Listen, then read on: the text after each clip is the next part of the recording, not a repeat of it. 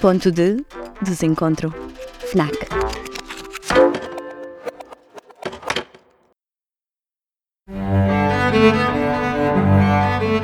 Cá estamos mais uma vez. A minha missão hoje é muito ambiciosa porque vamos falar de Deus, que é um assunto muito sério. O meu convidado é o Padre Paulo Duarte, que nasceu em 1979 em Portimão, numa família que não era especialmente religiosa. Uh, não estavam lá muito católicos uh, naquele dia.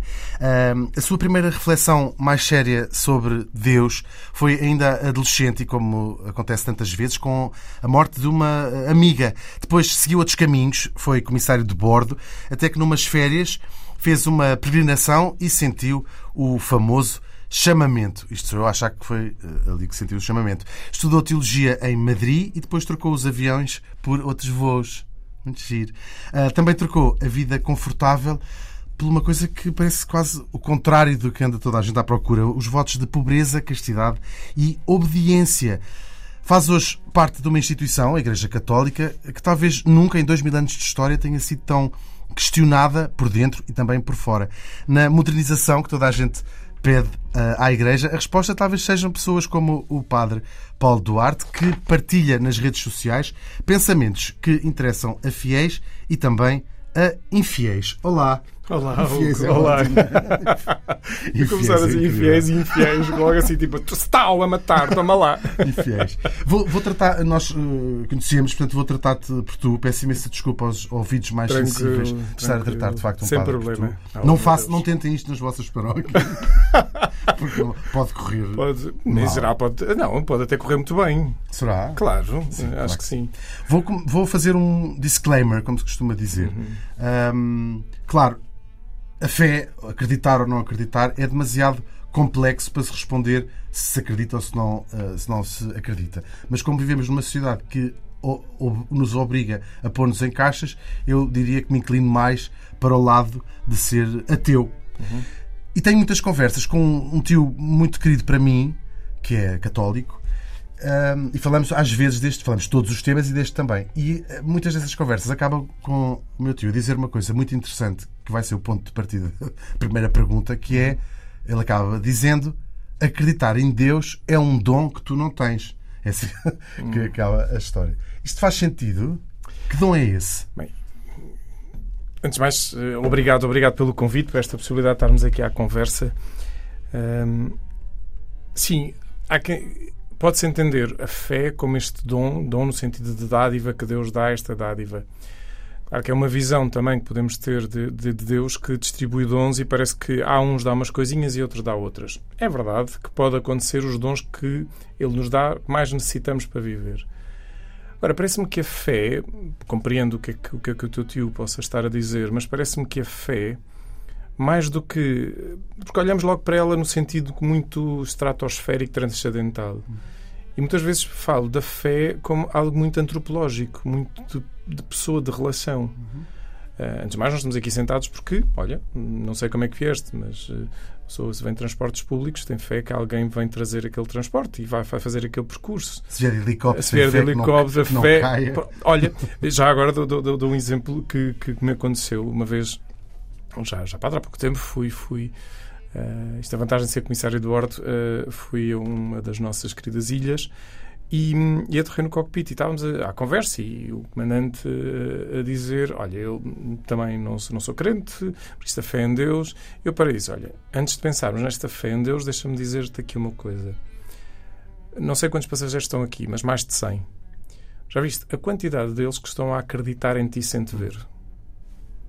Se cá alguns viram pela janela ou subiram o avião, mas grande parte não. Portanto, a fé é uma confiança, antes de mais, que nós, nos, nos ajuda a estabelecer e ajuda a fazer caminho em conjunto.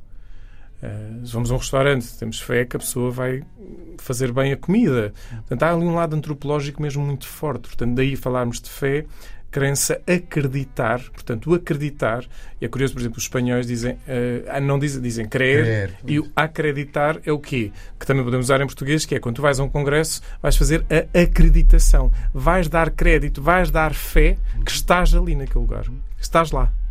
Isto é muito interessante perceber que a fé dá então uma, um, um, ato de presença e de uma confiança até dentro ainda da humanidade, por isso dei estes exemplos, possa não ser imediatamente visível. Uhum. Claro que depois podemos dar passos nesta relação de fé, que então que vamos então a uma dimensão transcendente.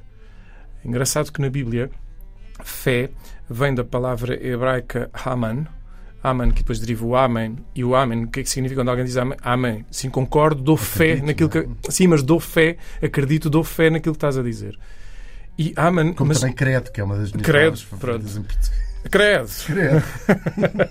Portanto, e, e, e, que tem que ver, a palavra originária também tem que ter uma ligação, por exemplo, com o vínculo maternal.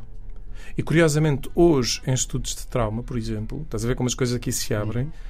Uma das coisas que mais se diz é quando uma criança nasce, tem que se deve ser muito abraçada e durante muito tempo, que é o toque, aquele vínculo que lhe dá informação física de fé, de confiança, de não abandono. Uhum.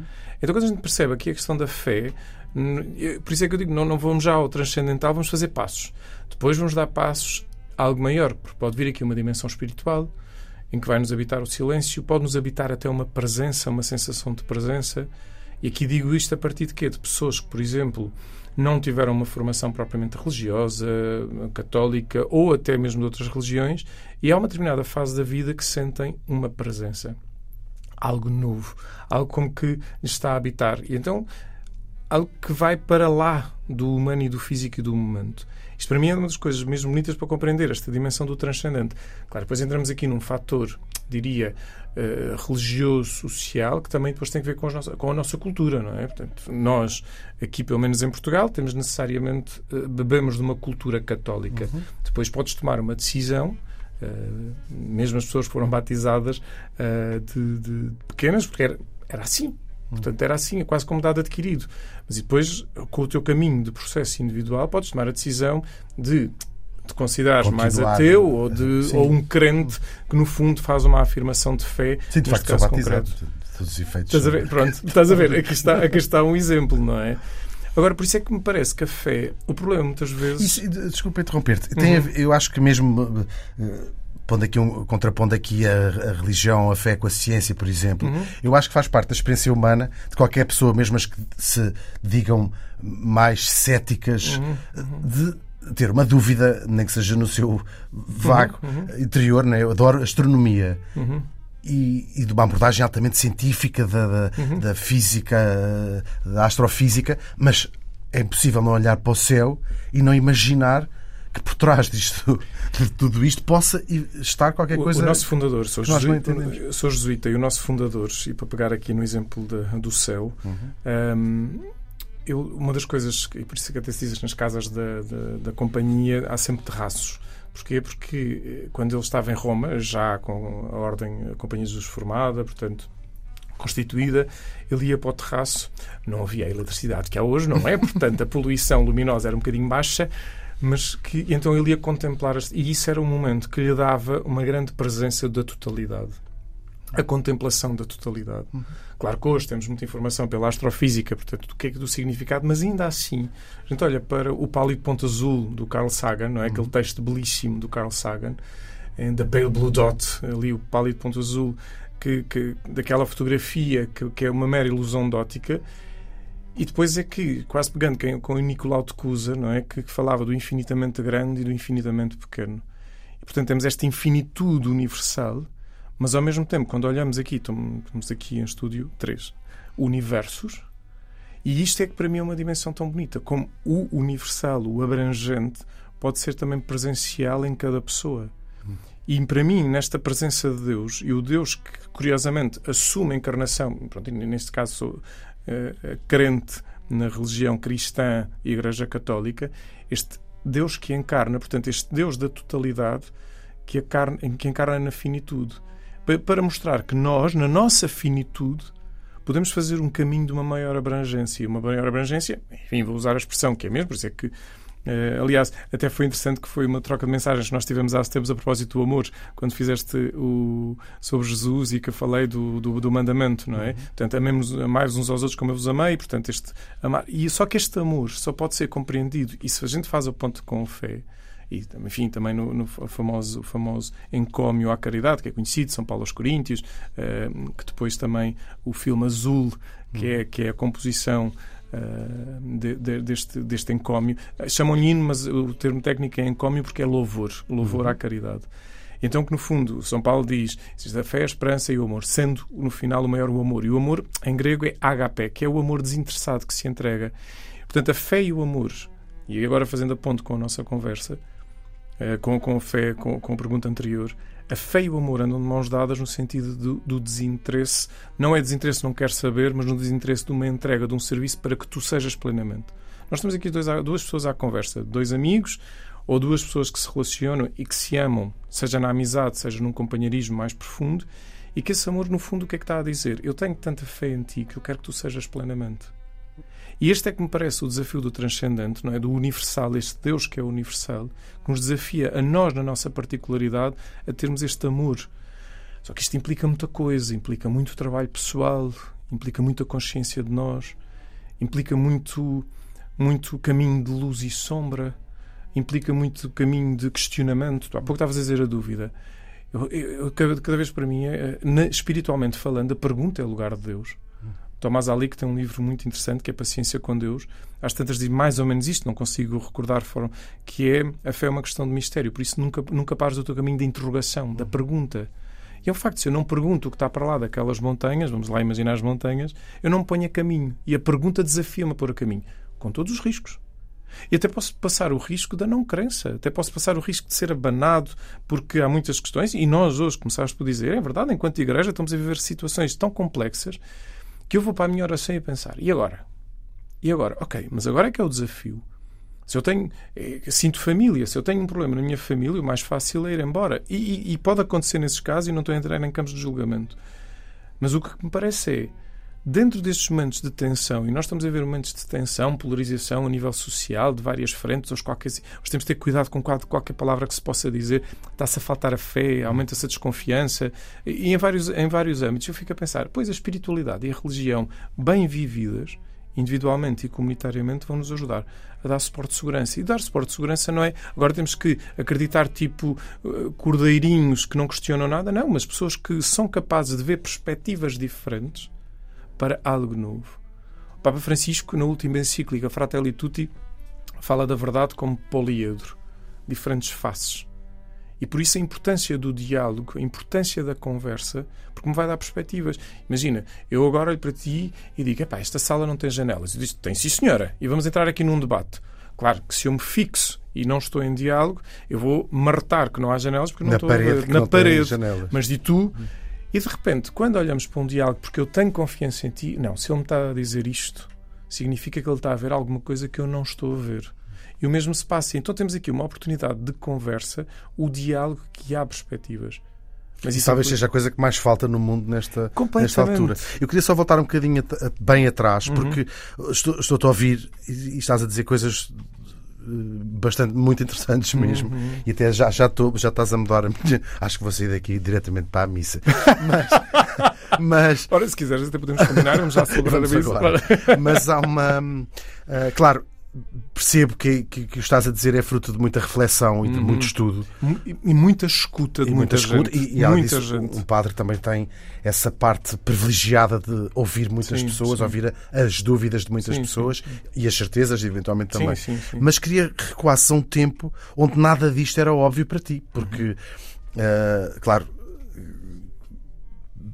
houve um tempo, quando eras adolescente, uhum. onde eras eh, um adolescente absolutamente igual aos outros. Porque acho que os padres não são, de facto, pessoas iguais às outras pelas suas pelas características da sua Quem da é sua que é igual a quem? Sabes que isto é outra coisa. Quem é que é igual a quem?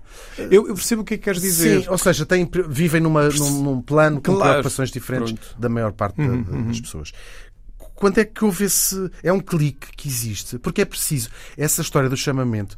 Eh, claro, este, estes votos que fizeste de pobreza, de castidade, de obediência, que vão, não sei se concordas, quase contra a maneira como a sociedade está hoje estruturada Sim. e aquilo que a maior parte das pessoas procura. Uhum, uhum. uhum. É tudo o contrário da pobreza, uhum, uhum. da castidade e da obediência, sim, não é? Sim. Procuramos o, as, as, o contrário disto. Sim, tudo. mas também costumo dizer que eu fiz voto Portanto, é de pobreza, um não de miséria. É? Mas também costumo dizer que fiz voto de pobreza, não de miséria, de castidade e não de castração, e de obediência e não de servilismo. Uhum. Isto tem um sentido, ou seja, isto para voltar à pergunta, e já vou à questão dos votos novamente, que é. Sim, podemos dizer que há um chamamento, não tem é propriamente. forte, suponho. Vai a algo que acontece. Eu lembro perfeitamente do, do momento. Bem, antes de mais, do momento em que eu tive ali uma noção da viragem, diria mais para a crença. Quando eu olho para a minha história, para mim nunca houve, não posso dizer um momento em que eu nunca acreditei. No fundo, se calhar estava lá que esta dimensão também familiar, cultural, é verdade. Sei que tinhas uma avó que era. Sim, sim, a minha avó. E, e, olha, tanto, tanto foi assim um momento forte para mim, porque a minha avó, essa minha avó, morreu no dia dos meus bem votos. Sei, bem sei, é morreu no dia dos meus votos. Portanto, foi assim tudo, tudo a se conjugar numa força. Pronto. Mas, mas, mas dizer que mencionaste, não é? Com a morte, neste caso, da Sandra, surgiram questionamentos. Eras adolescente, nesse Era adolescente, 15 anos. 15 anos. O que é a vida, o que é a morte Uh, Deus, se Deus existe, porque entretanto foi enfim, um funeral, teve, teve a componente religiosa. Eu tinha fugido da catequese com 7 anos, portanto eu não tinha qualquer catequese nesse sentido. Os seus pais não eram pessoas de ir à missa? Não, não de todo, de todo, de todo. Claro, eram crentes, íamos, íamos aos casamentos batizados, mas no sentido de ir regularmente à missa, não. E, e, e esta morte, ou seja, obrigou-me, eh, de facto, a muitas perguntas. E comecei a ter algumas respostas, mas ainda assim uh, lembro-me de, de, uma catequese em que estávamos a falar Ai, vamos, uh, de onde vem o homem para onde vai o homem. Hoje temos que ter cuidado deste ser humano para incluir, não é? Pronto, mas aquelas coisas. E, e eu. Ninguém respondia, depois é aquela coisa típica, não é? Ninguém responde. E eu, vamos lá despachar isto. Bem, Vamos embora. Não, agora vai de onde embora. é que vai? Olha, para onde vai não sei, mas de onde é que vem? Ao óvulo, o espermatozoide, e de repente começa toda a gente a olhar para mim então, mas eu já estava em ciências na altura, portanto, na área de ciências, queria ser veterinário, portanto, e estava toda a gente assim meio nervoso uh, com. Eu, então, relação sexual, ovos, espermatozoide e tal, e de repente começam de Deus, de Deus. E eu venho de Deus. Isso! Vem de Deus e vai para Deus. Eu não esperei alguma casa, algum. Irritava-te esse, esse, esse tipo de discurso mexia comigo porque não conseguia compreender. Portanto, se calhar tinha necessidade da coisa mais, diria, palpável. Mas ainda assim, o curioso é que eu comecei a ir, com alguma regularidade, com mais regularidade à missa, e sentia que algo me mexia. E ainda não estou na questão propriamente dita vocacional para ser padre, mas algo mexia, algo fazia sentido. Portanto, eu lembro o sítio em si. O porque há uma, há uma. Eu acho que, mesmo quem não acredita, ou, ou até quem é de outra religião, entrar num sítio onde as pessoas vão para uh, se encontrar com qualquer divindade, seja uma igreja, uma mesquita ou uma, uma sinagoga, ou, uma sinagoga uh, ou um templo hindu, Sim. tem de facto.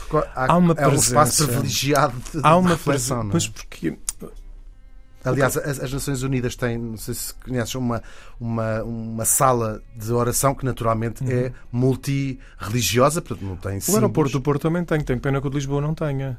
Mas o, o, aeroporto do Porto também tem uma sala, uns que se chamam agora o espaço silêncio, agora não me recordo, mas também criaram lá. Não percebo porque é que Lisboa não tem, por exemplo. E é assim uma coisa linda, em mármore, tem assim ali, um ali, pois, ali é mais é mesmo uma sala só para, para silêncio no Porto, mas não, não já vi fotografias de, neste caso, as Nações Unidas, mas porquê? Porque a nós atravessa-nos uma coisa que é a dimensão espiritual, independentemente da crença. E de facto é verdade, a morte questiona-nos sempre a morte tem um quê de existencial. Pergunta-nos, ou seja, sempre que há uma morte, uh, seja mais de alguém, até curiosamente, com, com impacto social, ou seja, alguém de, de familiar, próximo, a morte obriga-nos a um questionamento do que é que eu ando cá a fazer. E é tantas vezes o catalisador dessa mudança dessa, dessa para um lado ou para o outro em relação à fé. Sim, sim. Por isso, por isso, é, que, por isso é que digo, não é? Quer dizer, estes, e depois os espaços, é verdade, enfim, o, temos aqui o sagrado e o profano, os espaços, eh, portanto, um, ehm, que podem, podem falar. Mas acho que os espaços, que se tu habitas um espaço a partir do silêncio e se todas as pessoas que lá vão respeitam esse silêncio, o próprio espaço começa a falar de silêncio. Se vais a um sítio que é só confusão, e seja quem for, o espaço também vai falar de confusão. E claro, que é verdade, quando tu entras numa igreja eh, que é são espaços pensados arquitetonicamente para um silêncio e se porventura até tem lá uma música mais calma, ajuda muito a, a apaziguar. Mas eu sentia mesmo algo a acontecer a nível mais profundo. Quando fiz a primeira comunhão, e já fila com 16 anos, e depois, já, já mais decidido Já, completamente, completamente. Muito caminho. E, e, sobretudo quando faço. Como é, que, como é, que, os teus pais, os teus amigos, como é que reagiram? Bem, muito Bem, tranquilamente. Nessa sim. fase, sim. E quando um dia chegas a dizer que queres ser padre ou que ah, não, aí, aí, aí, aí, tive um bocadinho de tudo. Porque isso é muito. Sim, para, para os meus pais. Uh, e estamos a falar nos anos 90, não é? Não, estamos já a falar. Uh, bem, inícios de 2000. Eu entrei, eu entrei na companhia, na companhia de Jesus. Como eu digo, mudei de companhia. Da companhia era para a Companhia de Jesus. Os jesuítas, os jesuítas chamam-se a Ordem a Companhia de Jesus. Eu, eu, digo na brincadeira que vou fundar a Jesuit Airlines enquanto estiver com o Air Vaticano, não é? Fazer aqui pronto, esta, esta brincadeira. Mas, mas foi, foi, eu entrei em 2003, portanto, estamos ali finais de 90 e inícios de 2000. E, sim, momento... já com 24, mais ou menos. 23, 23 precisamente. E parece-me aqui que quando, entre quando tomo a decisão, para os meus pais não foi fácil, eu sou filho único, para os meus pais não foi fácil, uh, houve ali muito, de facto, muito questionamento. Com os meus amigos houve muitas reações, desde o tipo passou-se completamente. Lembro os meus colegas de bordo, quando eu lhes comentei que me despedi, que ia para a vida religiosa, houve de tudo. Riram-se. Riram-se, tipo, pronto, ok, este aqui. Uns deram, tu, dou-te seis meses, um mês, um mês, um mês e estás aqui outra vez a voar connosco, porque tu vais atinar com isso. Pois é curioso. Passaram-se 20 anos. E entretanto passaram-se 20 anos, não é? E, e, e, olha, já celebrei casamentos de, de, de, de colegas de, bordo, bem, que com, com, com, brincadeira até faço, atenção, tripulação, portas em armas e cross-check, vamos começar a celebração. Então, pronto, assim com, com esta. Mas que houve, houve muita reação, mas que o que é certo depois, e mantenho muita amizade na aviação, e, e não só, mas que depois, aos poucos, foram. Há uma outra abertura. Por exemplo, a pedir para conversas, para conversas mais. Porque isto, isto é uma das coisas que me vou percebendo, não é? Tu podes ter um, bons amigos, mas há pessoas que te vão gerar uma confiança, uma tal fé que te permitem conversar mais profundamente, uhum. a um outro nível. E vais percebendo que aquela pessoa está-te a escutar e não está a julgar. E, e não estou a falar. Nem que seja por defeito profissional. Nem que é? seja por defeito profissional, mas naquele caso, não. Portanto, era mesmo já. Porque, porque há uma coisa, Hugo, isto, isto parece-me importante. Para, no, para a nossa vida religiosa, não necessariamente para nós que somos religiosos no sentido efetivamente, mas para a vida espiritual, quem quer viver, tem que fazer um trabalho pessoal permanente. De escuta, de silêncio. E hoje estamos numa era de muito ruído, não é? Até o famoso livro do, do, do Erling Kag, O Silêncio na Era do Ruído, que é um, um livro que recomendo vivamente. E há muito ruído. E nós, quando nos vamos habitando no silêncio, vamos descobrindo também muitas coisas de nós e que descobrir não, não é catalogar, dizer que são boas ou más. São o que são. Uhum. E, e, isso depois, o que é que acaba por acontecer? Transparece quem fala com pessoas que se trabalham interiormente, é quase aquela sensação de apetecer estar. Uhum. Aquela pessoa apazigua a pessoa não está num conflito, não está numa tensão, não está constantemente. E isso depois também acabava por acontecer. E tinha muito boas conversas. Uh, e, e, quando, por exemplo, quando foi a minha ordenação, uh, a de padre, sobretudo, porque nós somos ordenados diácono e depois ordenado padre, e sobretudo a de padre, até o cor dos tripulantes juntou-se ao cor e, portanto, toda a gente fardada foram fardados à minha ordenação. Foi, foi muito bonito. E ver. E nessa altura os seus pais já estavam mais. Ah, não, sim, sim, sim, sim. Por acaso gostava que refletisse sobre isso. O que é que aconteceu na sociedade? Claro, uma das. A laicidade também é um uhum. fator, mas para. Eh, não sei se 50, mas pelo menos 70, 80 anos antes, seria um orgulho para os pais, seria uma alegria enorme para os pais, um filho uhum, uh, decidir uhum, ser padre, e vamos dar-lhe 50 anos depois, ser muitas vezes um desgosto, uma tristeza. Sim, grande. sim, bem. Já pensaste nisso? O que é que, e que, é isso também, uma das coisas que acontece é que primeiro era um prestígio, de facto, hum. ser padre, e havia outra realidade, que era ser padre é menos uma boca para alimentar. Bem, a capacidade de instrução. E, e a capacidade de instrução, etc. Portanto, isto acontecia. Hoje em dia, porque depois também a imagem do, do que é que é ser padre, e ao longo dos tempos também se foi transformando, mas que é a imagem. Eu, eu lembro-me que até, até houve uma, uma pessoa que. Um, foi uma tia minha que me disse: Ai, filho, eu estou a ver já de batina, com um ar pesado, soturno. Portanto, vem ali o inconsciente coletivo da imagem, os arquétipos de padre, a figura, não é? Eu disse, não, não, não, não vai acontecer isso. Ou seja, uh, claro, irei um dia usar o capção e se for preciso o batina, não tenho, não, isso não, para mim não é uma questão. O capção é aquela gola. É aquela gola que, exatamente, que, que, que, que de, de característica quando se vê um padre que, te, que tem, tem aquela coisinha branca que, que eu, aos miúdos para brincar com eles quando estava lá no colégio dizia, olha, aqui tenho aqui um, um, um chip que eu passo na sacristia e portanto, aquilo dá ali para entrar o sensor. Mas cá está, as nossas imagens que nós temos, os arquétipos de imagem, e que depois se foi transformando. E claro, quem não tem uma vida religiosa, quem não tem uma noção do que é, por exemplo, seja o caso dos meus pais, assustaram-se. O que é que vem? E lembro que nós falámos sobre isso. Vai deixar de ser divertido, vai deixar de se rir, vai deixar de ser. Não, coisas... e vai desaparecer. Vai deixar de e vai aqui. deixar de estar connosco. Bem, ao domingo não vais almoçar, suponho. Quase. Portanto, é, é péssimo dia é para péssimo almoçar. para almoçar. Portanto, temos que combinar para outro dia. Mas, mas cá está, para eles era quase a imagem que vai desaparecer. E quando afinal, a seguir, não, continuava a ter, a ter relação e depois começaram também a conhecer uh, todos os outros jesuítas eh, que, que, vivíamos em comunidade, a conhecer as outras pessoas que, que estavam à volta e perceberam que não, depois, claro, o ir estudar, o, ir falar, o ir falando, depois eles também iam nos visitar uh, na, na, comunidade, percebiam e viam bem. Isso é que também era importante, viam bem. Sim, também acompanharam momentos difíceis nestes 20 anos também, e que isso também é o processo, e ainda bem que acontece quer de outra de fases de questionamento, fases de perguntas. Tiveste dúvidas? Sim, sim, sim, sim, sim, sim, sim, Em relação à própria vocação? Em relação à própria vocação, porque depois tu também tens embates grandes. Sabes que uma das coisas. Do mundo para... que imaginas. É isso, o mundo da é? idealização. Sabes, uma das coisas que eu acho que nós vivemos muito e resultado também de muita, muita televisão, muito, enfim, muita, muita coisa que é nós idealizamos realidades. A família perfeita, uh, a profissão, seja ela qual for perfeita, a figura perfeita. E hoje em dia, então, mais do que tudo, porque todas as publicações andam muito à volta da perfeição, não é? E idealizamos. E mesmo eu também tinha a idealização de como é que eu vou ser o padre perfeito.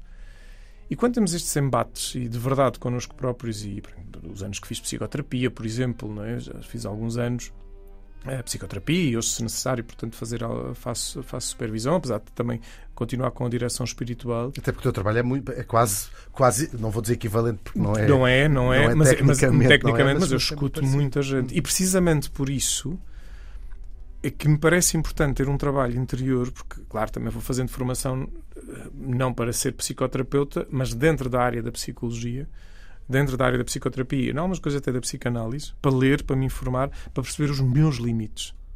Para perceber que estou a escutar esta pessoa até onde é que eu posso ajudar e a partir daqui onde é que eu vou derivar.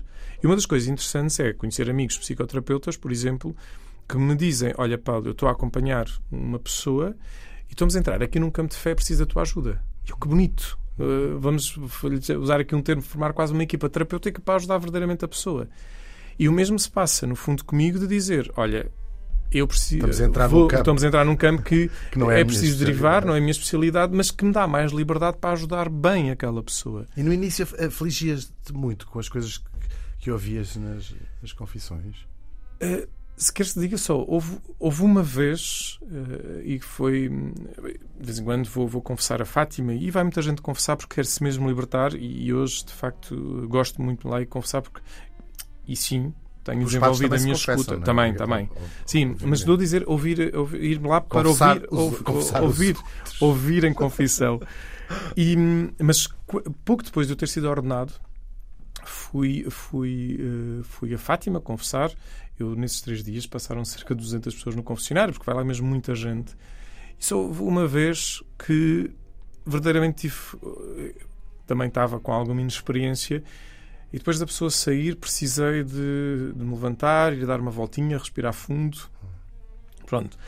O resto, eu acho que depois, uma das coisas que penso é, penso e tenho consciência é, nós somos de uma complexidade tremenda. Nós, cá estávamos, ou não, ao universo.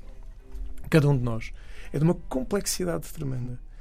E eu já tenho consciência disto. E olho para cada pessoa quando a vou escutar e pode-me dizer situações mesmo muito duras Claro que depois tem que perceber o, como, é que, como é que verdadeiramente vou ajudar a pessoa e, em alguns casos, pode ser eh, ajudá-la, por exemplo, a ter que se entregar.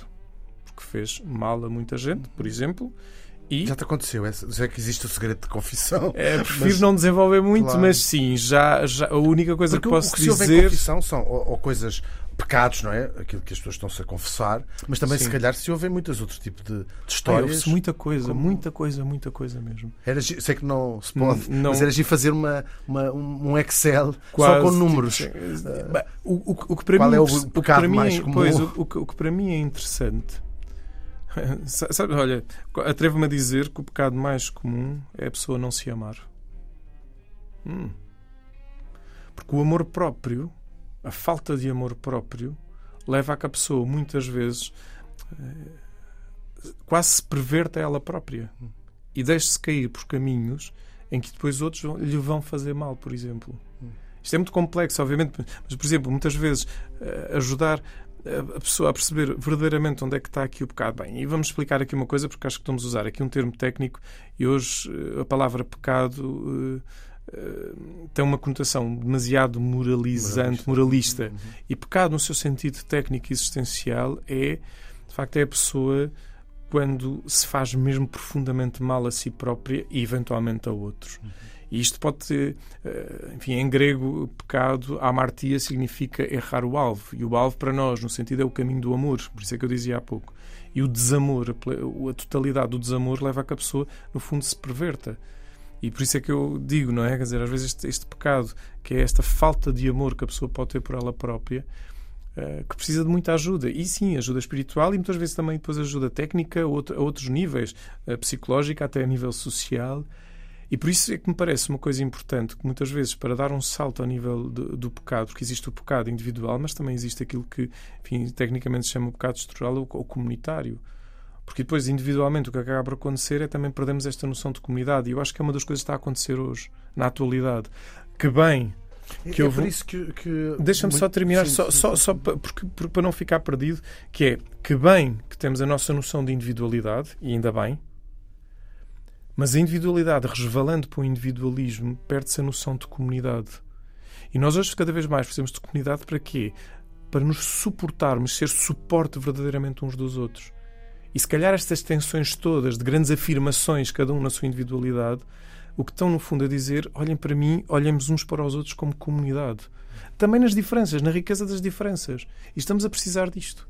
É, é, é por isso, por essa noção de pecado comunitário, que os católicos, estamos a falar de Portugal, uh, se empenham tanto em, em causas que supostamente podem ou não uh, ser, vou lembrar, o aborto, por exemplo, uhum. ou a eutanásia, que de fora podíamos dizer, bom, uh, sou católico, sou, não sou a favor do aborto ou da eutanásia, escolho não o praticar. Mas uhum. percebe-se que há uma dimensão que ultrapassa isto para a maior parte é, dos católicos. Essa é que é a questão, ou seja, não é só é, por, é pela questão individual, porque é uma é dimensão de tomar consciência do todo. Uhum. Seja, deixa-me usar aqui uma expressão técnica teológica. Nós, enquanto igreja, e aqui não estou a falar igreja no fator sociológico, estou a falar igreja no sentido mais, diria, teológico, ou seja, o entendimento mais global. A igreja, no fundo, é esta dimensão de ser o corpo de Cristo e que somos todos nós. Não é só o espaço com as regras e a doutrina, ok, que tem esse lugar, mas é algo muito mais abrangente. E se de facto eu não sou capaz de ajudar aquela pessoa que possa estar e sou promotor, vou-lhe chamar, de morte, então onde é que está aqui a dimensão comunitária? Por isso é que eu digo, antes de falarmos muitas vezes, olha, cá está, questões do aborto e a questão de, de eutanásia. Muitas vezes falamos disto e fico a pensar, estamos, estamos a falar a partir do teto, mas faltam-nos aqui as raízes. O que é que significa alguém tomar uma decisão destas? Onde é que estão aqui os limites de poder compreender aquela pessoa, o que é que falhou no entretanto, ou o que é que não está a acontecer no entretanto, para podermos dar um apoio para que a pessoa possa viver esta é a dimensão plenamente, não é o sofrimento, porque isso é outro engano. Nós, nós, no catolicismo não queremos que a pessoa sofra, porque entendeu-se isto, a cruz, a Sexta-feira Santa, não é isso. O sofrimento faz parte da vida no sentido de travessia. Mas é muito como como é que nós podemos ajudar a que se possa fazer caminho que a pessoa possa viver plenamente? Porque. Mas isso inclui pessoas que não são católicas. É Também, toda a gente. Toda a gente. Mesmo que seja contra a sua própria Mesmo... vontade. Pois, mas aqui a questão é. Eu, eu é percebo... é interessante pensar nisso. Pois, eu, eu percebo que haja aqui toda uma dimensão social. Diria, volto a dizer, Há pouco estávamos a falar, houve uma evolução muito deste, das liberdades individuais, enfim, os Estados Unidos, por exemplo, no caso, o pensamento americano é expoente disto, é a minha, a minha liberdade, a minha decisão pessoal, etc. Mas quer queiramos, quer não, a nossa decisão pessoal tem sempre um ponto relacional, vai ter sempre implicações. A conversa com, com, com uma pessoa não crente, hum, tá, tivemos uma conversa mesmo muito, muito bonita, que ela dizia eu tenho tudo para me suicidar. Não o vou fazer porque sei o sofrimento que vou causar aos outros se eu o fizer. Eu, eu, eu perguntei, mas, mas ajude-me a desenvolver, mas, mas é a sua decisão? Não. Porque eu tive na família duas pessoas que se suicidaram e até hoje sofro por não as ter podido ajudar. E estamos a falar de uma pessoa que não é crente. Uhum. Isto leva-me a pensar no ponto que é: nós, quer queiramos, quer não, temos vínculos relacionais. Vamos ver, só aqui abrir rapidamente um parênteses. Eu compreendo e não tenho o direito de julgar quem toma decisões radicais. Ponto. Isto para mim é claro. Agora, se eu quero fazer uma reflexão mais abrangente ao nível social, de relação, de comunidade, ok, nós estamos a conhecer agora, mas se temos uma relação de amizade, as tuas decisões provoca impacto na minha pessoa. As nossas decisões. Ou seja, isto no fundo é oferecer uma espécie de um guia para Sim, viver. O problema é que muitas vezes, como nós, quando falamos disto, falamos também com muita. com, com debate, com tensão. Com, não se explica algo, se calhar, mais fundo para perceber que há um sentido das coisas. Ou seja, poder oferecer uma outra possibilidade. Ou seja, pois, pois. Um caminho de abertura para, para uma maior relação. Mas geralmente não é isso que se vê nos não, debates. Não, nos debates. Nos, porque o problema dos debates e depois o, o grande problema. O debate não é preciso ser na televisão, não, é? o, não, até nas sim, tabernas. Nas, nas tabernas. São as redes sociais. As redes sociais em dia. Esse é um problema que é. Há sempre uma constante, uma afirmação de uma certeza e parece que a certeza que é fechada sobre ela própria. Seja o branco ou preto, sim ou não, uh, escuro, claro, enfim. Eu já fico a pensar, quando falamos da humanidade e se nós falamos do ser humano como mistério, há fronteiras que a gente tem que estar muito, muito atento para perceber o que é que levou cada pessoa. E como escutei muita gente, já escutei pessoas, eh, enfim, que tomaram a decisão de abortar, escutei pessoas que tomaram decisões muito difíceis, até mesmo de, de tentativa de suicídio e depois não, pronto, não, não, não aconteceu, não é? A gente percebe a complexidade que está ali, que é, e por isso é que eu desafio, enfim, todos nós precisamos nos escutar mais, antes de julgar seja quem for, escutar mais. Mas isso não significa que cada um faça o que quer, já que estamos em sociedade. O que é que nós precisamos para nos verdadeiramente perceber em comunidade, até nas diferenças? Tu não tens de ser crente, eu não tenho que ser não crente. Uh, Agora, dentro destas perspectivas, o que é que se calhar. Deixa-me escutar o que é que. Porque eu gosto muito disto. Quando, há, quando, quando vêm polémicas, deixa-me lá ler. O que é que. Posso, eu, não, eu posso não me identificar logo num primeiro momento. E olha, isto ajudou-me a ler. Quando falas, ou seja, da opinião de outros, de outros, de outros católicos. De outros, é não só de outros católicos, como não católicos, sobre hum. determinado tipo de questões. A mim ajudou muito quando uma vez, quando li pela primeira vez o Anticristo, de Nietzsche, Claro, isso foi na filosofia, eu jesuíta, aquela sensação, ah, como é que eu escrevo isto? E uma amiga, filósofa, eh, também, também eh, fez percurso de filosofia, diz-me: Ó oh, Paulo, tenta tirar o filtro do, do jesuíta, que acabou de fazer quase votos e tal, e tenta perceber. Este homem, quando escreveu isto, tinha outra densidade. Uma história, uma vida, uma tensão interna e isto para mim é um exemplo de eu li o Anticristo de uma forma nova. Não é que concorde, mas também já não estou com aquela coisa de isto não presta. E o problema que nós temos hoje em dia, e vejo mesmo nas polarizações e nas tabernas, nas redes sociais, é que entramos nestas polarizações, logo no automático eu não concordo, e não se escuta o que é que está lá. E o mundo é muito mais complexo do que ser a favor cada um, contra Exatamente, que é, que é, mesmo isso, é mesmo isso. E, não, e precisamos mesmo deste, deste, deste conversa. Olha, antes de mais, quando há uma polémica, gosto de uma coisa de fazer é silêncio. Deixa-me lá silenciar. Deixa-me ganhar distância. Distância, e até pode ser uma coisa com, sobre a Igreja ou sobre um, o Papa, o Padre, o que for, ou pode ser outra situação social. E eu deixa-me lá distanciar para tentar perceber o que é que está aqui por trás, o que é que se passa. Deixa-me ler de um lado, deixa-me ler, deixa-me tirar as conclusões. E se eu achar que até, pronto, tenho presença nas redes, se é para escrever alguma coisa, escrevo, mas também não tenho que escrever. Não tenho que estar aqui agora sempre, quase que por toda a gente hoje é opinion maker. Não, mas é perigoso. Eu tenho que refletir muito seriamente para, para emitir uma opinião. E, sobretudo, quando temos um fator de chegar a muitas pessoas, quer queiramos, quer não, as pessoas com o cansaço que há, curiosamente ainda pouco se fala, pós-pandemia, há muita. A pandemia parece que já passou, mas os efeitos não passaram. E precisamos mesmo de saber que segurança é que eu posso dar de uma boa reflexão sobre qualquer tema. E se eu tenho, independentemente do número de mais seguidores ou menos seguidores, enfim, que é o que, é o que funciona nas redes, há uma, aquilo que eu chamo de uma, uma responsabilidade. Uma taberna maior ou mais pequena, há uma responsabilidade. Porque, porque parece que não, a gente olha, são números. Não, não, aqueles números são pessoas. E há uma responsabilidade. O que é que eu quero transmitir? O que é que eu quero ajudar a contribuir para a reflexão, para o pensamento? Hum. Isso é que me parece uma coisa importante. E, e por isso, volto a dizer, o distanciar, o silêncio, o ler. Deixa-me ler esta pessoa. Epá, posso empaticamente até não gostar dela, mas deixa-me lá ler o que é que a pessoa escreveu. Ou o que é que partilhou. Olha, que interessante, mas espera aí. Está a dar aqui um ponto de vista que, que eu não tinha tido em conta. Ainda assim, se calhar não é o suficiente para eu mudar até.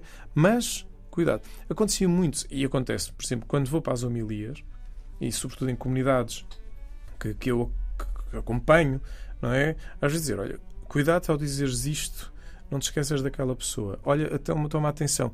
E claro, isto é um exercício muito forte. Mas para quê? Para que no fundo possa Quando haver... se fala em público deve ter-se um bocadinho presente. É? Presente. É? Uma e porquê? Porque é uma responsabilidade. Para que a pessoa não se sinta atacada. Para que a pessoa não se sinta violentada. E acho que hoje nós precisamos disto. E isso é que é o contributo para a paz. Uhum. Este é, ou seja, se eu não violento outra pessoa, e a reflexão e a racionalidade ajudam-nos a quê? A fazer caminhos de não violência. E é boa comunicação para nos ajudar a fazer caminhos de paz. Por falar em pontos de vista, tu interessas-te, gostas de estudar outras religiões? Sim, sim, sim.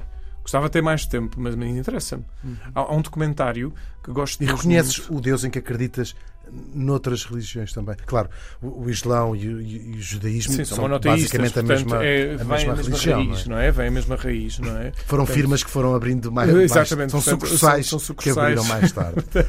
Mas noutras religiões, talvez mais para o Oriente. O, no Oriente, no, o hinduísmo e o budismo, sabes que há, há, jesuítas que fazem muito pontos, por isso é que eu também os gosto de ler, uhum. que é que vão lá, ou vão, ou foram, e portanto. São os primeiros europeus a, quase a, a chegar, e portanto a fazer estas pontes para perceber no fundo, o que é que estas pessoas, ao acreditarem, no caso do hinduísmo, por exemplo, em muitos deuses, o que é que significa? Que pontos é que pode ser, pode ser aqui feito? Até há, há, há sincretismo, é assim que se chama, ou seja, é, é quase possível ser cristão, pelo menos, e budista? Uh, não, ou não corre, seja, não corre bem? Pois é como ir ao chinês e pôr pois, bacalhau com natas. A questão, a, questão é, a questão é esta. Se tu queres ser budista, ou se queres ser cristão, uma vez acompanhei uma pessoa que me disse que estava cada vez mais a se identificar com o budismo, por exemplo. E eu disse ok. Então sai já da minha sai já da Vai, minha igreja. desaparece. Ui, é um cheiro a pecado insuportável já. Não, estou a brincar, estou a brincar, estou a brincar. Não foi isso, não foi isso. Não, o que eu lhe disse foi, então, aprofunda seriamente o budismo.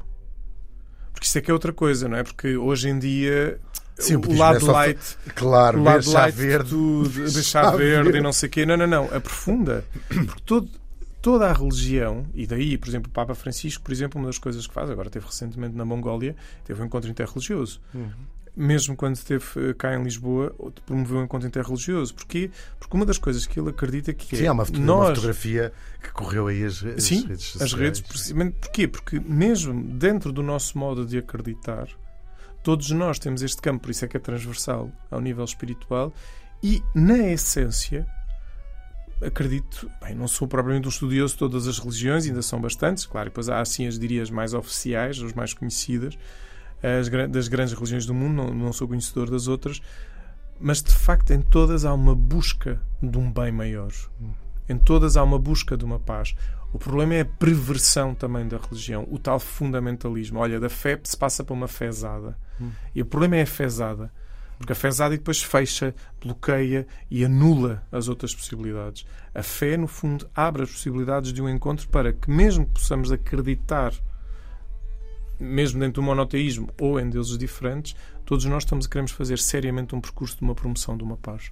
Sim. Eu, por acaso, tenho, cada vez. Eu, eu tenho uma visão. De, eu não acho os, eh, os católicos particularmente monoteístas. Mas seria que fica, tínhamos que chegar aqui mais de 10 horas. Pois, porque é muito difícil. A questão dos santos, não é? Nem é os santos, é mesmo a própria Trindade. Ah, sim, sim. sim vocês sim, não sim. são. Vocês são politeístas, vocês é que ainda não perceberam. Pois, pois, pois. Mas seria, seria uma discussão gigantesca. Bem, seria... Deve haver imensa gente neste momento no Vaticano a estudar o assunto. Hum, sim, por esse mundo fora também. E falar em Vaticano. Como é que é fazer parte de uma instituição que é a mais antiga do mundo em hum. contínuo, hum. com 2 mil. Uh, hum. Temos de tirar 33 a 2023. Portanto. Sim né, dá 1990 anos, é assim? Se vamos simplificar, 2000. 2000 anos, a simplificar. Sim. Podiam pôr na, aquele established, in, como nas, nos restaurantes às vezes têm. Como é que é fazer parte de uma instituição tão antiga, começando pela parte tão antiga? Eu, não, é, não, não vais como muitas pessoas vão para o emprego novo a dizer vou mudar aquilo tudo. Ah, não, não, tudo, tudo porque as coisas não são bem assim. Bem, primeiro, primeiro há um grande, uma grande. Acho que nem os papas vão com não, essa. Não, não, nem vão, nem vão com, com ideia, as coisas não são assim, não é? Acho que primeiro, e ajudou-me muito a estudar a história da Igreja, quando estudei teologia, a história da Igreja Antiga, moderna, medieval e contemporânea, a medieval, moderna e contemporânea, eh, para perceber que de facto há uma tradição há um porquê das coisas. Há um porquê de depois às tantas evoluir para, para os vários concílios, o modo como se via, há, há, uma, há uma filosofia e uma sociologia por trás. Portanto, os inícios do cristianismo, quando ainda era a religião perseguida, a passar a ser perseguidora, por exemplo, com Constantino, portanto, esta viragem. Gostava-te quando estudavas essas partes Gostava. menos boas de, não, não era uma questão de gostar, era pensar o que é que se. É, é um desafio. Onde é que a maionese tinha talhado? O que é que aconteceu? O que é que aconteceu, não é? E curiosamente, estudar a história da Igreja e precisamente as coisas, se calhar, menos simpáticas. Um... Bem, menos simpáticas não foram coisas terríveis. Estamos aqui a usar uns eufemismos. Estamos a dar uns eufemismos, sim. As atrocidades, as atrocidades cometidas por membros da Igreja, eh, porque a gente diz a Igreja, mas pronto, eu prefiro dizer membros da Igreja, porque há tantas igrejas. Porque ao mesmo tempo é curioso, porque a gente, quando estuda a história da Igreja, a gente percebe, ao mesmo tempo que há personagens atrozes a cometer atrocidades, curiosamente há outras personagens que ajudam claro. a elevar, ou pelo menos a pontualizar, a dizer isto não faz sentido. Eh, mas dizer que, curiosamente, a mim não era propriamente um aumentar a fé, mas dizia se isto acontece e se mantemos esta instituição, então há aqui algo ou alguém maior, neste caso é Deus, chamado Espírito Santo, que ainda assim mantém esta instituição, porque há aqui um sentido, porque cá está. Nós vemos a instituição muitas vezes a partir das atrocidades, mas, por exemplo, foi uma das coisas que achei fascinante quando, quando, quando aprendi. Os hospitais começam com a igreja, com o cristianismo. Porquê? como nós acreditamos na ressurreição, ou seja, as pessoas vão para a plenitude em Deus, o que é que acontecia? Quem tinha doenças, quem tinha deficiências e afins, era automaticamente rejeitado para não provocar, porque as pessoas tinham medo. Neste pensamento ainda. Estou aqui a simplificar muito. Uhum. Mas no pensamento grego, que a alma e depois vai se elevar, mas depois podia encarnar em coisas menores porque estava conspurcada. Então abandonava, ou seja, havia doenças, abandonavam. Os cristãos, os primeiros cristãos, começaram a cuidar dos outros porque viam no outro, cá está a parábola do bom samaritano, não é? Portanto, este cuidado do outro. E porquê? Porque já não tinham medo, porque sabiam que nós, quando morrermos, vamos estar em Cristo. Nós, quando morrermos. E curiosamente, então começam aí, por exemplo, as questões do cuidado dos hospitais, do cuidar dos outros, e que é uma, uma vertente ainda muito forte enquanto igreja, enquanto instituição. Cristianismo mais alargado, mesmo de outras igrejas, mas falando da Católica em particular, da Igreja Católica em particular, toda a nossa questão social de cuidar do outro. Cá está a parábola do bom samaritano, ela está muito presente. Depois havia a questão política, essa é que era a grande tensão, não é?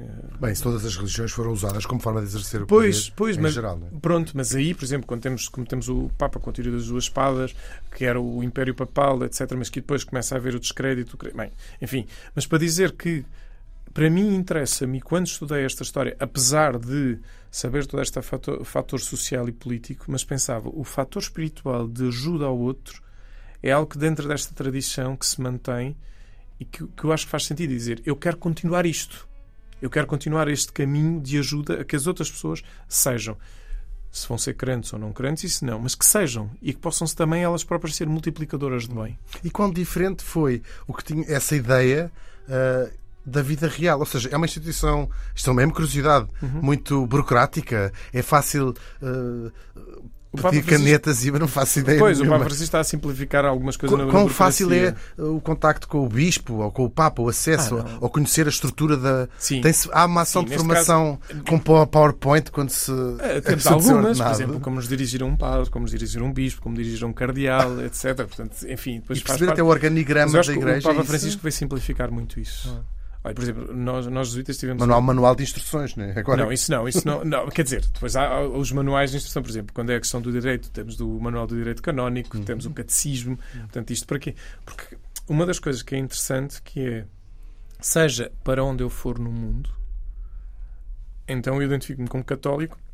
O modo de celebrar a missa, por exemplo, o modo de, de, viver os sacramentos. Há de haver Portanto, uma, há um padrão, um padrão, um padrão porque é isso que, que, que, nós, nós participamos. E sim, por isso é que estudamos teologia, e teologia no contexto católico, e que temos, eh, não é propriamente um manual, mas há ali um, um modo de estar, uma doutrina comum, os dogmas que, nos, que, que, são comuns, a doutrina, que nos ajuda a perceber, seja em que parte do mundo for, eu estou uh, a viver em casa, em, em casa quase, em nesse casa. sentido. Sim, sim, sim. Vou deixar o, o assunto, continuar a, a, a falarmos da, da, instituição, porque queria lá voltar, mas agora deixaste-me a seguir outro caminho. Falaste aí de, em qualquer parte do mundo. Inter, inter, inter, ah, eu vejo três vertentes da vida religiosa. De facto, eh, como tu fazes, ser padre, estar perto das pessoas. Há essa ideia de missionário, ou seja, uhum. não deixa de ser estar perto das pessoas, uhum. mas noutro sítio completamente outro diferente, sítio, culturalmente e uhum. geograficamente. E depois há outra dimensão quando eu fiz este convite, ias, estavas ou ias para um retiro de silêncio, uhum, essa uhum. ideia da clausura que uhum, uhum. algumas pessoas uh, escolhem e que não vê, aí sim não veem uhum, uhum. muitas vezes mais a família, os amigos e vivem enclausurados para o resto da vida.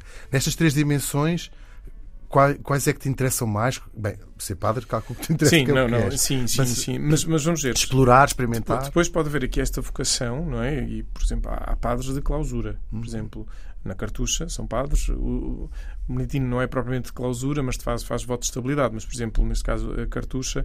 Hum, hum, são padres e, e, e vivem clausura. Eu tenho um lado que eu gosto muito do silêncio e cada vez mais gosto. E em breve, por exemplo, daqui, uh, daqui a uns tempos, vou mesmo estar um mês em silêncio. Vou fazer um retiro pessoal. Quando Sozinho nós, ou com outras pessoas? Quando, quando nós falámos, uhum. eu ia orientar. Portanto, uhum. eu, ultimamente tenho orientado muitos retiros que são de silêncio, chamados exercícios espirituais de Santo Inácio de Loyola. Um, e, eu faço os meus exercícios anualmente de 8 dias, mas agora, numa etapa de 20 anos depois, no meu caso é, é coincido com estes 20 anos, mas, mas pode oscilar entre nós jesuítas, vou fazer, vou fazer um retiro. Ah, os jesuítas fa fazem isso sempre 30 é dias, sim, duas, pelo menos duas vezes na vida, na vida, que é quando se entra no noviciado, logo na primeira etapa. Eu já fiz 30 dias de silêncio e agora vou voltar, vou voltar em breve Uh, não sei quando é que o Não é nada fácil. 30, eu não consigo estar 30 segundos. Pronto, mas já fiz 8 dias, isso é regular, ou seja, anualmente, faço a minha oração diária. E eu, eu cada vez, curiosamente, gosto mais do silêncio e necessito dele. E precisamente para depois poder escutar melhor. Uh, eu não tenho uma vocação de clausura, isto não é a minha vocação. Também sim, tenho, tenho esta vocação de estar mais próximo das pessoas e é uma coisa que gosto e para mim faz todo o sentido. Uh, e aqui ponho um i mais do que um mas, mas i para mim faz-me também este, este silêncio. Eu, eu sinto cada vez mais necessidade de silêncio. E estou muito com muita vontade de voltar a fazer os, os, chamados exercícios de mês, porque quando Inácio pensou nos exercícios, pensou para 30 dias e depois nós é que adaptamos para 8 dias ou até 3 dias. Mas vou voltar a fazer 30, uh, 30 dias e estou com muita vontade. Uhum. Vai ser um tempo de desafio de ir hum, novamente ao fundo, deixar que este silêncio. Como, como, por exemplo, quando eu proponho nos retiros, das coisas que eu digo às pessoas é o que acontece é que nós estamos com tantos ruídos à volta que aqui vamos para um espaço de silêncio para acalmar os ruídos exteriores para poderem vir ao de cima os ruídos interiores. Porque isto é uma, uma coisa um que eu mês sinto. é muito tempo para um deixar vir. É um desafio. Não, é para vir todos. Já, já é para vir é aquilo. Sabe aquilo? Continua. Todos tudo, tudo, tudo. Mas é incrível. Parabéns. Obrigado. Não deve ser mesmo nada fácil. Eu aviso-te quando, quando eu começar, eu vou te enviar Eu gostava de experimentar. Tenho vários amigos experimentar, mas um dia, dois dias. Agora, Sim, um mês, não, não acho que não conheço pessoalmente alguém Uhum. que, tenha, que tenha feito. Ah, já vamos passar aos livros. Ah, antes queria fazer uma pergunta que não podemos deixar de, de falar desse tema. Porquê é que tem sido tão difícil, de fora ou para a maior das pessoas, para a Igreja estar em sintonia com aquilo que as pessoas estão à espera que a Igreja ah, faça, diga, nas, a Igreja Portuguesa e, e até a Igreja de Roma, assim que se diz, em relação a este este balde de, de coisas terríveis que se abateu nos últimos anos sobre a Igreja Pois, pois. É, olha. Mas já que algo que seja um tema difícil de, de falar, não é? É, sim, é um tema difícil de falar porque tem, tem muitas dimensões e é preciso é, muita delicadeza a falar do tema. E quando digo delicadeza, não é que eu tenha hum, eu, eu não- defender a Igreja, porque cá está, nós estamos aqui numa questão de defesa, ataque. Eu acho que uh, Jesus de- diz que é a verdade que nos liberta. Isto é uma clara, e a verdade no sentido da autenticidade, e nós precisávamos disto. Precisávamos de, de- de desbravar, porque o que acontece eh, para estas estruturas, diríamos, de pessoas com, com, com relevo sobre outra, é perigoso, porque, por exemplo, temos de ter um líder e depois passamos a ter um guru que controla. Isto, isto não é só na igreja, como, como noutras tradições espirituais, não é? Um guru que controla. E a gente, olha, eu, eu olho para Jesus, que é assim, de facto, a minha grande referência enquanto padre, e ver que ele tem, ver que ele tem uma liberdade tremenda e tudo fez para que se quem se aproximasse dele fosse livre. E a questão dos abusos, e a palavra abuso, portanto, primeiro já usar alguém já é terrível. E o abusar é quase como que esta partícula que ainda é uma particularização, um intensificar esse uso. Um abuso de alguém é, é, de facto é a perversão total e sobretudo nu- numa dimensão espiritual daquilo que sou chamado a fazer. É muito duro, é verdade. Eh, Chegas a pensar, não sei se, se vais responder, a olhar para um porta-voz ou alguém, um responsável da igreja e pensar, "Isto não é nada disto devias ter respondido, não é nada disto devias ter dito. Ah, sim, sim, sim, sim. Mas isso eu não tenho problemas de dizer, porque acho que nós temos, nós enquanto igreja, espero, e, e, enfim. Espero que não estejam a ouvir, era ótimo. Não, não, não, não, não, não, não. Seria. Não, espero que, e sei que está a haver uma mudança, que é a noção de comunicar. Porque hoje em dia, cá está, comunicar há 50 anos não é a mesma coisa. O modo de comunicar de há 50 anos, ou de há 10, ou até mesmo de há 10, não é o mesmo de agora. Não se pode falar de qualquer maneira. Bem, e é uma instituição que não está habituada a ser questionada também. Pois, a que não está. é E de repente, com uma realidade que, que, é, que é clara, que é evidente, que, que aparece, onde antes de mais, por isso, porque é que eu digo uma delicadeza? Tem que haver um respeito muito grande por quem foi vítima. Achas que tem faltado um bocadinho na igreja?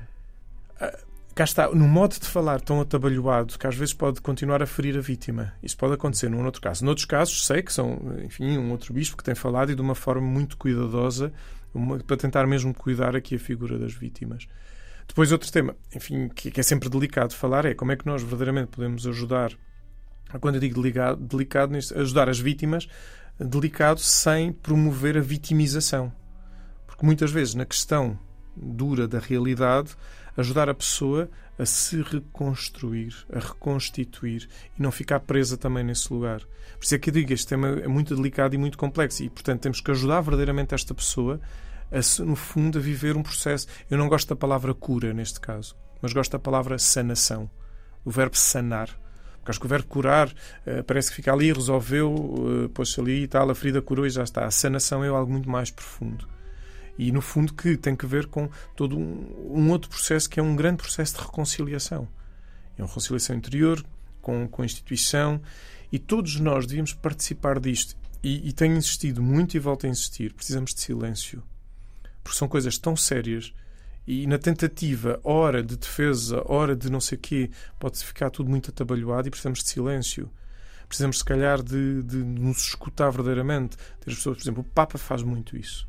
O Papa escuta as vítimas. Onde vai, escuta. Aconteceu aqui em Lisboa. Escutou vítimas. E não se sabe, só se sabe depois. Não aparece no programa para não, para não criar precisamente ruídos. Para que haja um lugar de muito respeito. Tem que haver este lugar de respeito. E nós, depois destas recentes atrocidades, portanto, temos as atrocidades antigas e as recentes atrocidades, precisamos de encontrar este lugar de maturidade, de respeito, de escuta, de silêncio e perceber desde aí o que é que verdadeiramente se pode fazer. Isto deve-nos dar muita humildade, quer dizer, a fragilidade e a vulnerabilidade devem-nos dar humildade. Não é acharmos, ok, nós afinal. Não, nós afinal também temos fragilidade.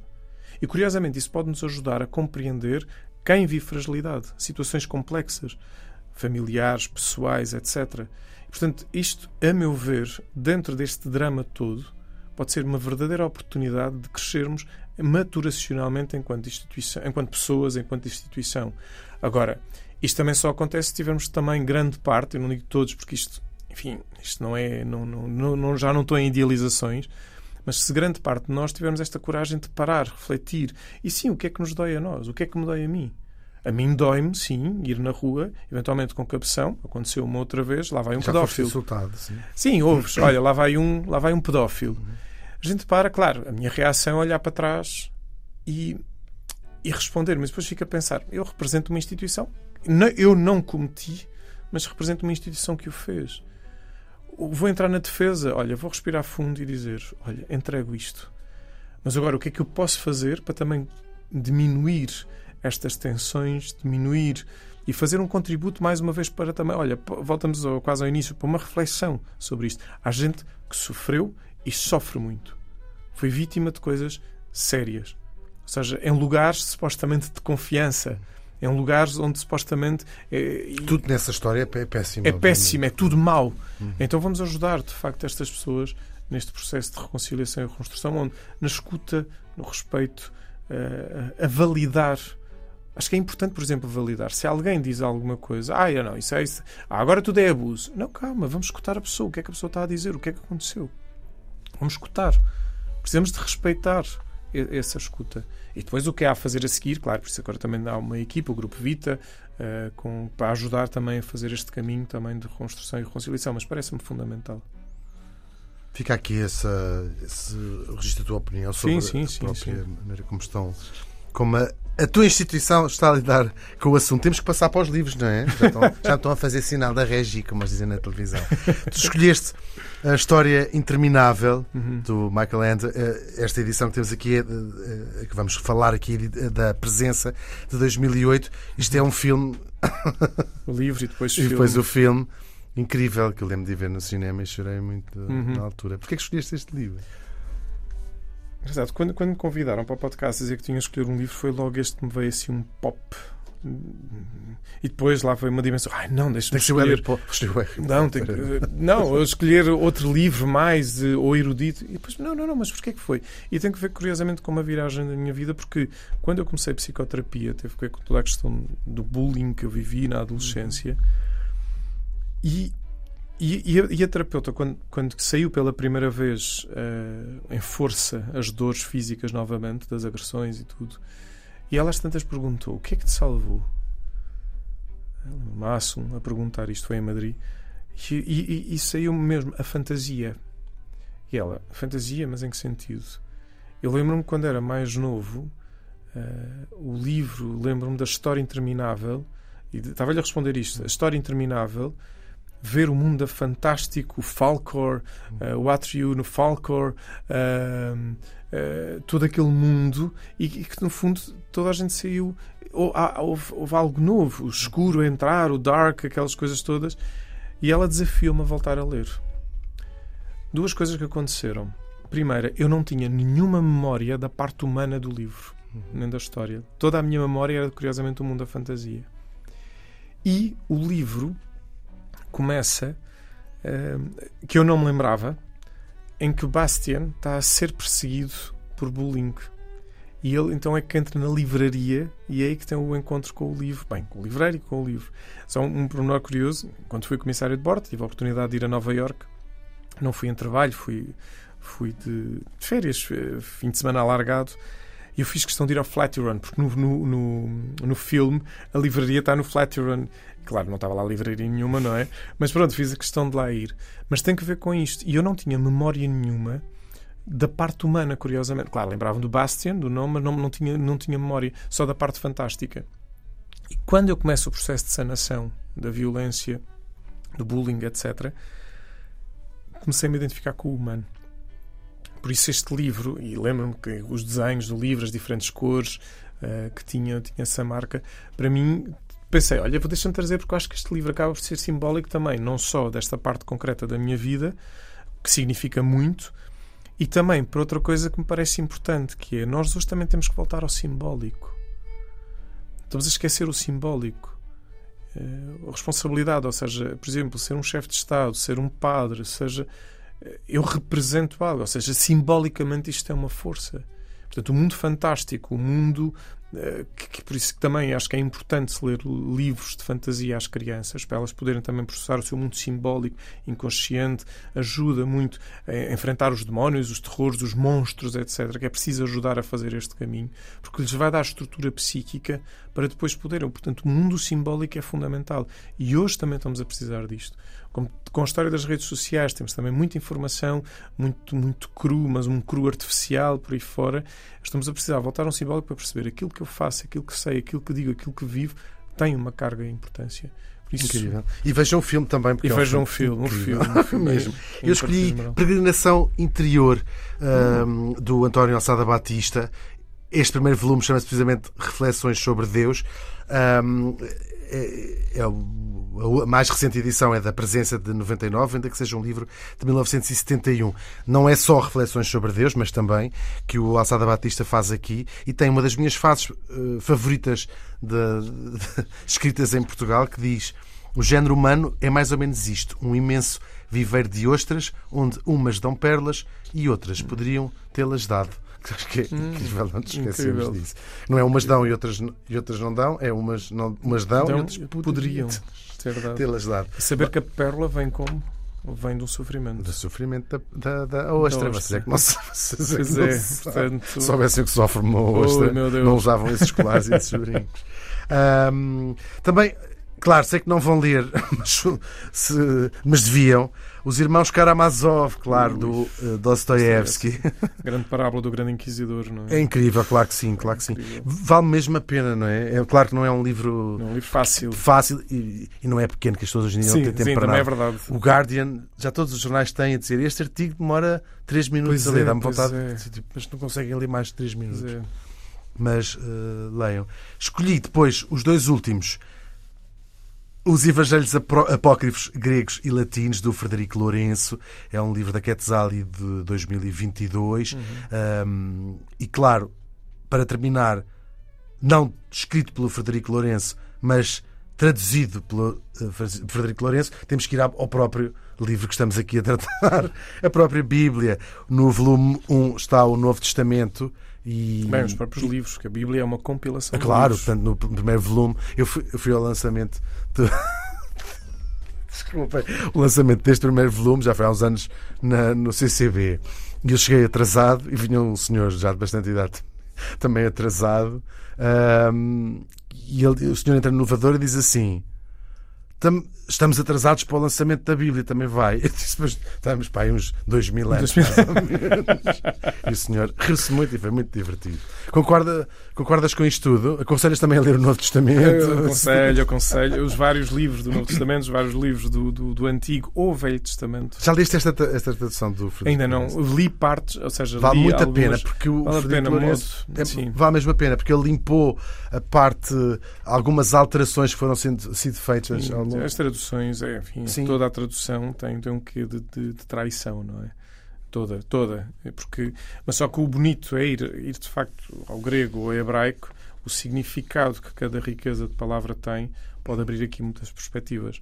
E pronto, e eu, eu acho que das coisas boas que, que Frederico Lourenço fez foi pôr a quantidade de gente ter a Bíblia debaixo do braço. É verdade, é verdade. e a falar sobre estes assuntos. E, e essa sim. própria tradução acabou por ser para ele uma viagem espiritual. Sim, é sim, claramente. Muito, muito, muito, muito interessante. Uh, obrigado, foi ótimo. Um prazer. Uh, levamos aqui todos muitos, muitos temas e assuntos e maneiras de uh, ver o mundo, se calhar um bocadinho diferentes. Nós voltamos para o próximo episódio, se Deus quiser, claro. Estivemos a ouvir Ponto de Desencontro, FNAC.